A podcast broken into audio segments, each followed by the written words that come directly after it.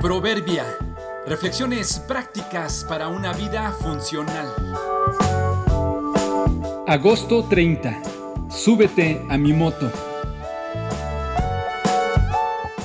Amar a tu prójimo significa procurar para él lo mismo que procuras para ti. Estuve en una ciudad en la que hay un aproximado de 2 millones de habitantes.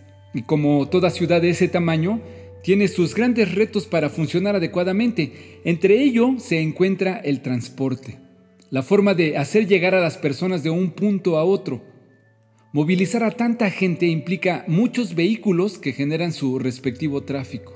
Me di cuenta que como una forma de facilitar sus traslados, la gente usa mucho las motocicletas no solo como vehículos de transporte personal, sino también como mototaxis. Notarás por todos lados cómo circulan y son abordados de manera habitual. Algo que me llamó la atención es ver que en casi todos los casos el conductor de la moto siempre lleva puesto su casco, pero nunca lo lleva el acompañante. Pregunté por qué la razón de esto y algunos me dijeron que el reglamento de tránsito solo lo exige para el conductor. Me di a la tarea de una revisión rápida y descubrí que no es verdad. El reglamento lo exige para todos, los conductores y los acompañantes, solo que los policías de tránsito lo exigen solo a los conductores.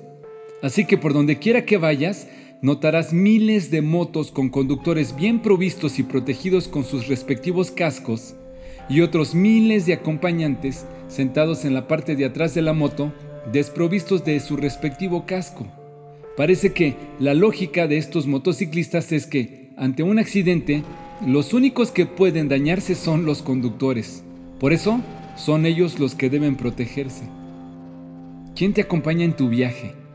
¿A quién has subido a tu moto? Tal vez ni cuenta te has dado que conduces una. ¿Cuál es tu moto?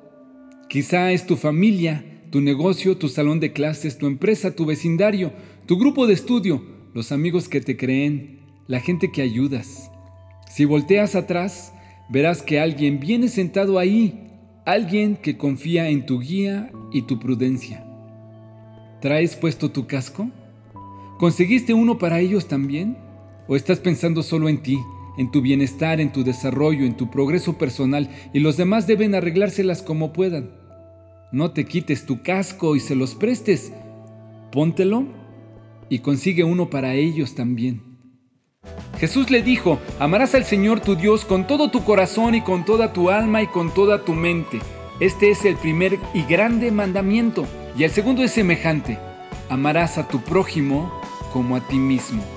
Mateo 22, 37 al 39.